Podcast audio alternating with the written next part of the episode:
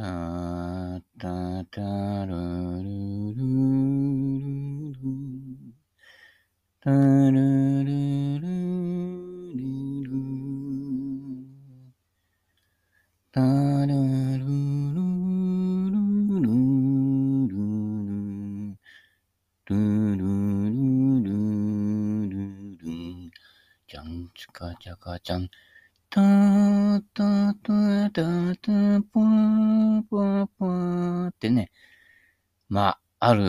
る年代以上の方はよくパチンコ屋の開店とかね、あるとね、えー、ちんどん屋さんがね、えー、来てね、えー、ラッパ吹いたりとかね、鐘鳴らしたりとかしてね、来ましたけどね、えー、いなくなりましたね。まあなんかあのー、なんだろう、そういうのに関心持った人がね、あの、細々とこう残してるところあるみたいですけれどもね、ちんどん屋とかね、紙芝居屋さんとかね、はい、ほとんどね、えー、当時やってた人はもうお亡くなりになった方がね、ほとんどですので、なかなかね、えー、継承されていないものがありますけれども、やっぱりね、人が生身でやるっていうのはね、あの、インパクトありますよ。今ね、ちらっとね、YouTube 見ればいろんなの見れますけれどもね。はい。生身の演芸ですよ。はい。あれ、不思議だよね。あの、パチンコ屋で真相回転でしょ？だけど、あれ、麗しき天然っていう、えー、元の題名なんですけれどもね、えー、ちゃんと歌詞もあるんですよ。はい。なんだったか忘れたけどね。えー、その割には、曲調がマイナー調なんですね。はい。なんかあの、なんでしょうかね。対象ノスタルジックみたいな感じですけれどもね。はい。えー、あれがなん、なんかね、真相回転みたいなさ、いう感じじゃない戦術っていうところがなんかいいんじゃないかな。あのー、サンバにも通じますよね。サンバの旋律もそうですけれども、こう、マイナートーンの、えー、音で構成されているにもかかわらずサンバで踊るっていうね、えー、ところがね、えー、ありますよね。はい。あの、この、喜びと悲しみが入り混じっているっていうね、そこがやっぱり、なかなかね、あの、絶えなる調べになっているんじゃないかと思います。ね、ハッピーな時はハッピーでね、C 調でね、で、悲しくなるとね、A、A マイナー調になってね、急にあの演歌の花道になるって、この、まあ、落差もいいですけれどもね、これはこう普段からいじま、入り混じっててね、はい。ノーマライズされてるとね、ノーマライズ、ノーマライズで使わねえか、えー、混ざってるところがこう面白いと。サンバから発生したボサノバなんかもそうですね。えー、要はブルーノートってやつですか？えー、まあ、マイナートーンのね、音がね、入ってるわけですよ。C とかね、F とかね、こうメジャー側の音に、ちょっとマイナートーンが入ってたりして、こう、深みが出てくるっていうね、えー、ところがありますけれどもね、音楽なんかも見てもそういう、こういろんなね、えー、多様なものがあって、えー、YouTube ミュージックっていうのを最近ちょっとね、あ、こういうのあるんだって言ってポチッと押したらね、出てきたんでね。まあ、スポッティ、なんだっけ？ Spotify だっけ？あれと似たような感じですけどね。はい。えー、結構ね、あの、ただで聴けるものが結構多いんですけどね。まあ、ただだとあの CM が途中でね、えー、入っちゃうっていうのもあるんですけれども、まあ、それでもね、あの、曲の最中には入らないのでね、はい。いろいろ聞いてます。この間、あのね、アフリカとかね、あとは、あの、アラビアとかね、あっちのアラブ系のやつとかね、えー、昨日はあの、チベットとかね、音楽と言いながら、あの、チベット仏教のね、お坊さんのお経をずっと流してるやつとかね、いろんなものあってね、面白いですよ。だ普段、その、なん、なんだろう、こっちのこのヒットチャートとかには全く乗らないね、日本の民放とか全くそういうのは流さないタイプの音楽とかね、面白いですよ。で、ちょっと見たらね、アラブの方の音楽とかね、2000万アクセスぐらいあってね、すげえなという。これ、こっちで売れてる曲よりすげえじゃんみたいなね。世界はね、いろんなものありますからね。あの、狭い視野でね、こうね、日本人のこうつるんでるね、えー、あたりでこうね、群れててもね、世界狭いですからね、はい。いろんな発想してる人がおるのでね、そういう発想をね、知るのも面白いと思いますよ。はい。ということで、執着しないね。はい。ここで仏教に入ってまいりますけれども、パートナーに執着しない。昨日は我が子に執着しないっていうのがやってたけどね、えー、今日はパートナーに執着しない。君よ、私はパートナーに執着しない。故に、パートナーが朝から自分には興味の持てない音楽をかけていても、私がこの音楽を好きでないことを知っているくせに、なんでこんな音楽をかけるんだよ。と、イラつく朝を迎える心配はない。故に私は幸せ。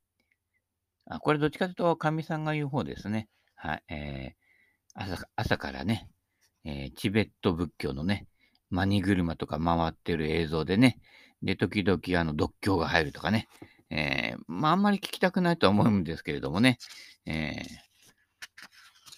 ー、ね、風呂場とかで歌ってるとね、それあの、換気扇を通して表に聞こえますからね、誰か死んだんじゃねえかみたいな感じでね、えー、お見舞い持ってきてくれるかもしれませんけれどもね。はい。故に、私は幸せって。まあ、お前はなって言われ、言われますけれどもね。はい。次。お金儲けに執着しない。君よ、私はお金と無縁の生活をしている。おお。故に、もしお金がなくなっちゃったらどうしようなんていう心配はこれっぽっちもない。おお。あるいは虚しさに駆られ、お金に物言わせて好き放題してやれ。ソビエトの宇宙船で宇宙に行ってやれ。という貧しい心になることなど決してありえない。故に私は幸せ。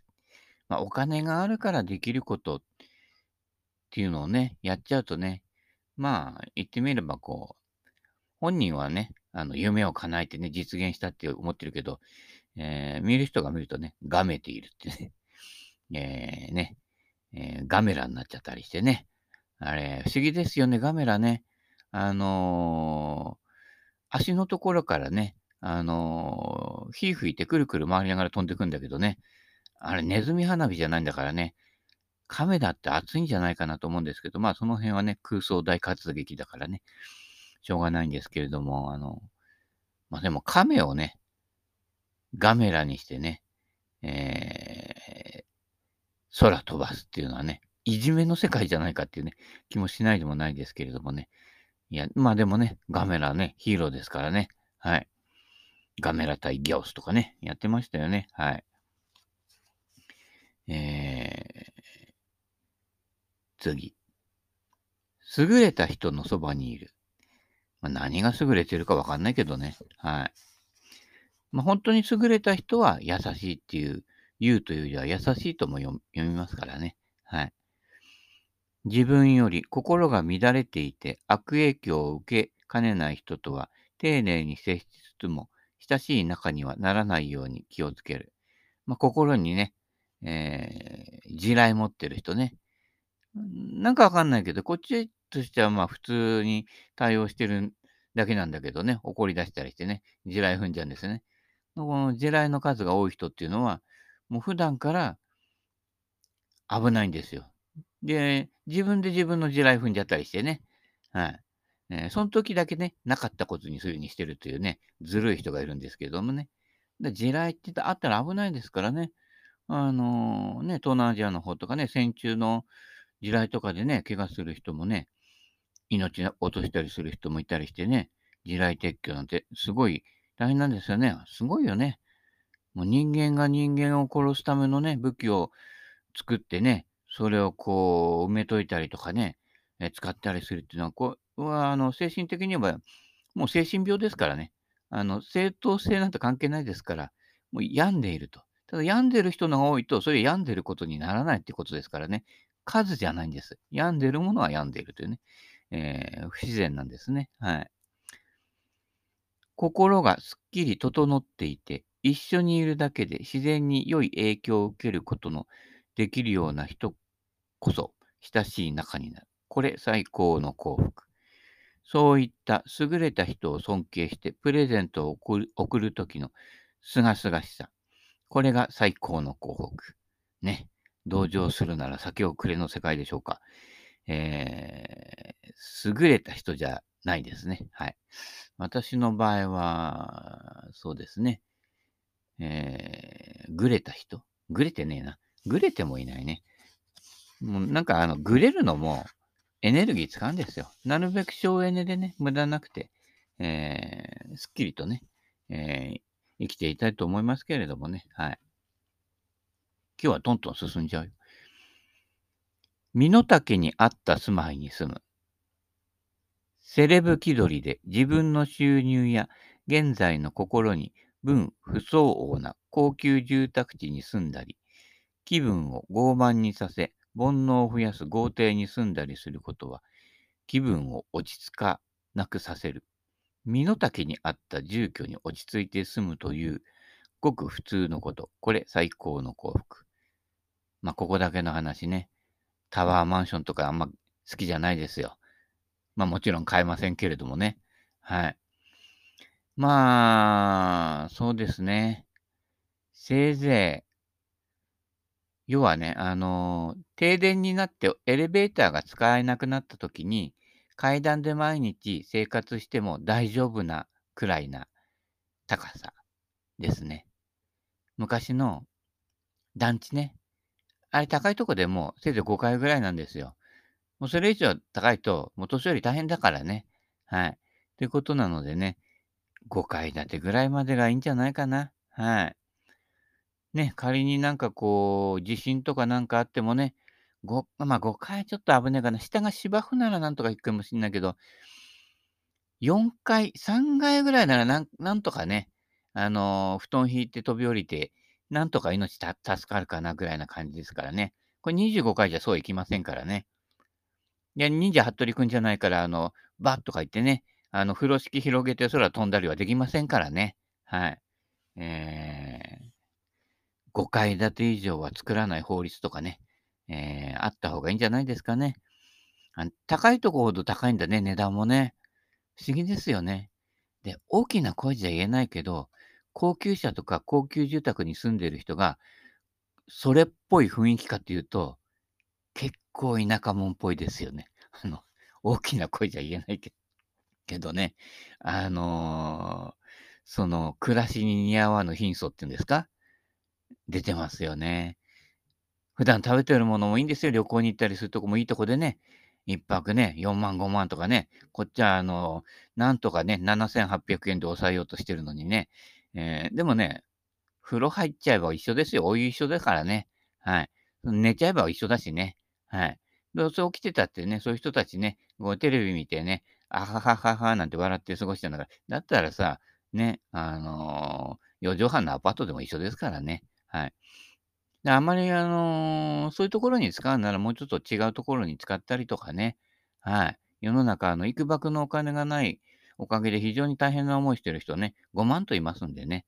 あの、たまたまこう、そういうね、金の流れの多いところね、俺は努力してここまで来たんだっていう人もいますけどね、努力をね、あの人に、あのね、また言いたくない話だけどね、やっぱりあのね、ゴルフなんかの世界でもやっぱりね、ここまで来るのに大変だったみたいなのをこうね、言っちゃうプロの方もいますんですけれどもね。でもそれ自分で望んでやったわけだしね、そこにこうね、飛距離が出るとかね、スコアがいいっていうところに非常に価値を置いてきたんだから、まあ、それはそれでいいんじゃねみたいな感じだけど、こっちはそれほどそこに価値を置かないんだよみたいな感じ。別にあの、その人のプライドを傷つけるために言ってるわけではなくて、私の価値観は違うよというね、数じゃなくてね、こういう天気のいい日も悪い日もね、雨の日もね、嵐の日もね、まあ、時には雷の時もやってね、よく生きていたなってね、隣のホールの鉄柱にね、落雷落ちましたからね。よかったね。あれ落ちてたら、今ね、喋ってないからね。はい。なんかそういう中で、こう、いろんなものにまみれてやるっていうのがね、好きなわけですから、8叩いても10叩いても面白いわけですよね。えー、別に200ヤード飛ばなくても面白いわけですよ。だからそういうか、あの飛距離を追いかけてきて飛ばなくなったら、ああ、つまんなくなったやめたとかね、えー、そういうお年寄りの方も多いですけど、いや、年取ったら飛ばなくなるのは当たり前だからね。うん。ただ、あのね、ショートコースとかつまんないだろうなとも思うんだけどね、ショートコースも張ってる人が一番上手くなりますね。はい。身近にもおりますけれどもね。はい。そのようなことなので、ね、楽しさとかね、喜びをどこに見出すかでね、えー、比較的こう、例えばお金とか住まいとかね、いろんなこう、いろんな条件が揃わないと幸福じゃないと思ってる人は実は幸福じゃないというね。で、またその条件がそがれちゃうと、ね、あの、なんか身分が落ちたような気分になっちゃうっていうね、かわいそうなね、えー、比べる世界に住んでる人はね、かわいそうだと思いますよ。はい。悪天候なんかいいですよ。うちのね、いとこが昔ね、ゴルフ始めた時、最初に行った日がね、みぞれまでりのね、強風の日でね、もうすごい、俺もね、ゴルフやってて、ゴルフ以外でもかな、今までで人生で一番寒い日だったけど、その日にデビューしちゃってね、これ絶対やめるかなと思ったんでね、で、その寒い日にね、何を見たか今までテレビでね、プロの見てただと思うんだけどね。あの、グリーンエッジからサンドウエッジかなんかでアプローチしてトップして行ったり来たりしてましたけどね。で、途中でうちのね、親父ね、転がすんだよ、バカみたいな言われてね。からね、あの、転がし始めてね、なんとか終わったんですけれどもね。はい。で、もうやめちゃうかなと思ったら、その後、もう大学のゴルフ部行ったりして、やるぐらいになって、それ以降ね、まあ何年かに一度ぐらいしか勝てなくなりましたね。はい、上手くなっちゃってね。あの、クラちゃんの決勝とかに残るぐらいになっちゃってね。何がどう展開するかわかんないけどね。あれ、こう、晴天のすごいポカポカ日和だったらゴルフ続けたかなってたかなってね。何がどう展開するかわからないところがね、面白いところですですけれどもね。はい。次かな。安心していられる。体で行う行動も、口から出る言葉も、心の中での思考も、ネガティブな方向に暴走しないように上手に運転できていること。これが最高の幸福。これまで心の中に蓄えてきた良いカルマのエネルギーがたくさんあるなら、これから先も安心できる。これが最高の幸福。そうですね。ネガティブな方向ね。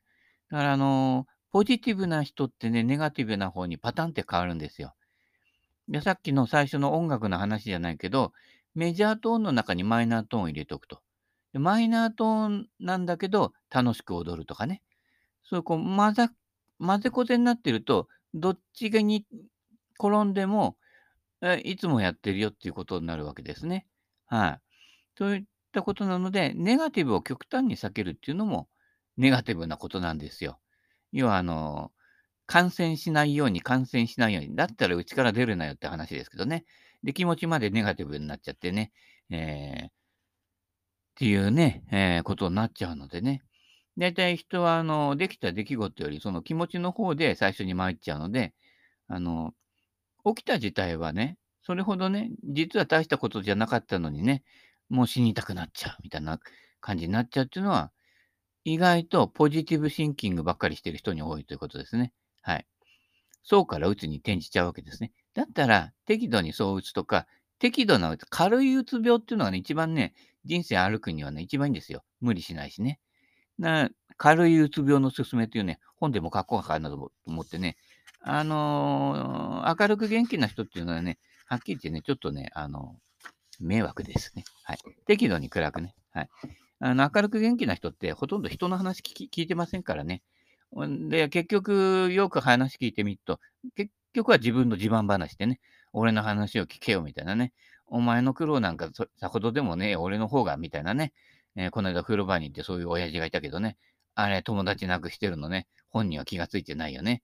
っていうのは、相手は俺の話この人聞かねえんだなっていうことがね、見え見えだからね。あ、こいつ自分の話したいだけじゃんっていうのが見えちゃってるから、友達にならないよね。はい。風呂場でもね、友達なくすことありますからね。そうするとあまり次からね、話さないようになってきたりしてね、最近こう、周りが冷たくなったってね、やっぱ自業自得の世界がそこにね、存在しておりますのでね、はい。気をつけてくださいね。だ適度に暗くね、ちょっとこう、人に心配されるぐらい、えー、の方が、えー、声かけてくれたりね、するのでね、いいですよ。だから、無理して生きないということですね。もう、もう生まれてくればいろんなね、こうトラブルとかストレスはあるんだから、それはストレスなりにいるっていうことが最大のストレスから逃れる方法ですね。あの、りょうかんさんが言ってたね、災難に遭うときは災難に遭うがよろしいっていう、それですよ。感染するときは感染して免疫作った方がいいっていうことですね。注射痛いからね。うん。えー、痛いのは嫌だよね。はい。泣いちゃうからね、大人だってね。まあ、あんまり泣いてる大人見たことないけどね。俺いつもあの、そういうなんかこう、採血するときとかね、健康診断とかで、あ、ちょっと俺これ弱いから、あの、ちょっと気失うかもしれないんでね、あの、枕用意してってくださいってね、言う前にね、あの、お姉ちゃんに言うとね、工夫とかね、笑うんですけどね、はい。横になります？みたいなね、言われちゃってね。でね、そこからね、声が芽生えることもあるかもしれません。弱いというのはね、最高の取り柄かもしれませんよ。はい。えー、まあ、あまり声は芽生えたことないですけどね。で、大体おばちゃんとかに当たっちゃってね、いきなり有無を言わさずブサッとか刺されたりしてね、無礼者みたいな感じになるけどね。えー、まあね、それはそれでね。はい。技術を身につけ、それが人の役に立っている。自分は人角の人間になったと思い上がることなく、広く様々な人の話を聞き、学ぶことをやめずにいられること。これが最高の幸福。すぐ先生やりたがる人たちね。すぐ資格取ってね。えー、なんとか一級とか取ってね。で、なんとか講師とか言ってね。何のことはないね。あれ、あのー、年会費団体 みたいな。年会費徴収することで団体を保つみたいな感じでね、えー、あんまりなんかメリットがあるかと思ったらそれを名乗れるみたいなさ、お前何様だよ、殿様キングスかいみたいなね、感じになってるところがね、多々ありますね。はい。いろんな業界でも多々ありますね。そのこと自体の自分の技術で食っていけない人は何が一番稼ぐのにいいかっていうと、学校開いちゃうことですね。なんとかお教室開いちゃえばね、それでいいんです。はい。えー、そういうものが結構ね、出回ってますのでね、ものすごく差がありますね。だからプロの世界でもそうでしょ？ね。うん、片方にはツアープロみたいなのがいてね、片方はレッスンプロなんだけどな、なぜか俺に勝てないみたいな人が いるわけですよ。ね。えー、そうなってくると、ものすごい技術には差があると。まあもちろん技術とそれを伝達する能力は違うんだけど、でもある程度の確信を得てないと、かえって風評を広げちゃってね。今あ、あるでしょ？最新理論のね、何ですか？ハンドファースト株とかね、えー、オミオミクロンじゃなくてね、なんだっけ？下回り、右回り株とかね、いろんな株がね、こう感染してますけれどもね、まあ私とかミキプロからしたらね、なんかそれやる必要あんの？みたいなね。あの、上げ下げだけだよってね。あの、いつも体の正面に手があってね、ちょっとしかね、要は Y の字アドレスが K の字インパクトになるだけでね、もうそれでハンドファーストですから、それ以上過剰にやってどうするのっていう、ね、ツアープロですよ。ミキプロの練習ね、見ててみ？すんげえ弾道が綺麗なのよ。なので、 beautiful なんですよ、弾道自体が。安定してるっていうんでしょうかね。球の高さが揃うんだね。あれぐらいのツアープロになってくるとね。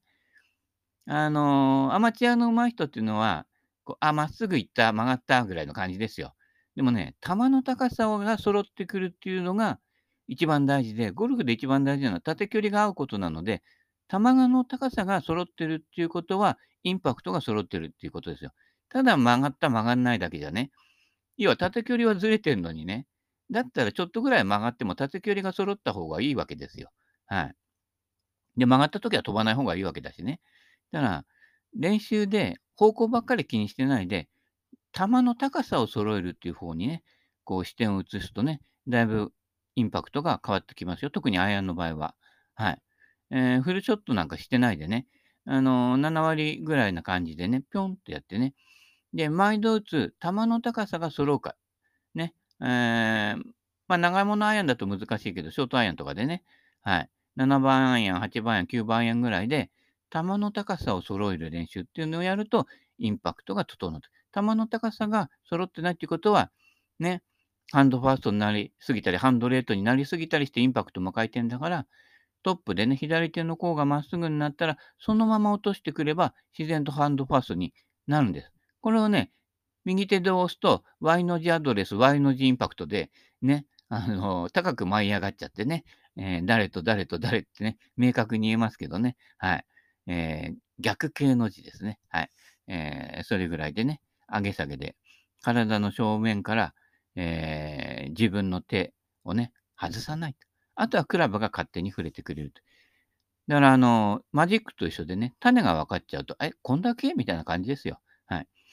なんか足りないと思っていろんなことを学んでね、学びすぎちゃってこんがらがってる人がね、もう82.5%ぐらいですからね。はい。えとてもシンプルです。はい。えー、シンプルすぎて味気ないんです。はい。あの、縦島、横島のマジックと一緒ですね。それをどう楽しくね、伝えていくかってことがね、の方が大事なんでね。はい。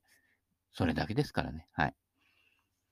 生きていくために役立つ何かしらの技術を身につけていて、それが他人様の役に立っていること。これが最高の幸せ。そうですね。縦島を横島にするだけで、人がね、笑顔になるってこれは最高ですよ。元でかかんないしね。あれ、東急ハンズでちょっといい、あのー、ね、マジックのネタのやつ買うとね、3000円ぐらいしますからね。はい。えー、できれば自分でね、こう作ってね、えー、見るのもいいんじゃないかな。で、あの、ね、昔やってたね、レッドスネークカモンみたいのをね、えー、やるとね、意外と受けるかもしれませんけれどもね。はい。えー、なんだかわかんないけど、あの、えー、マギーネタになったところでね、お時間も期待なので、えー、本日もこの辺でお開きにしたいと思います。それではまたよろしく。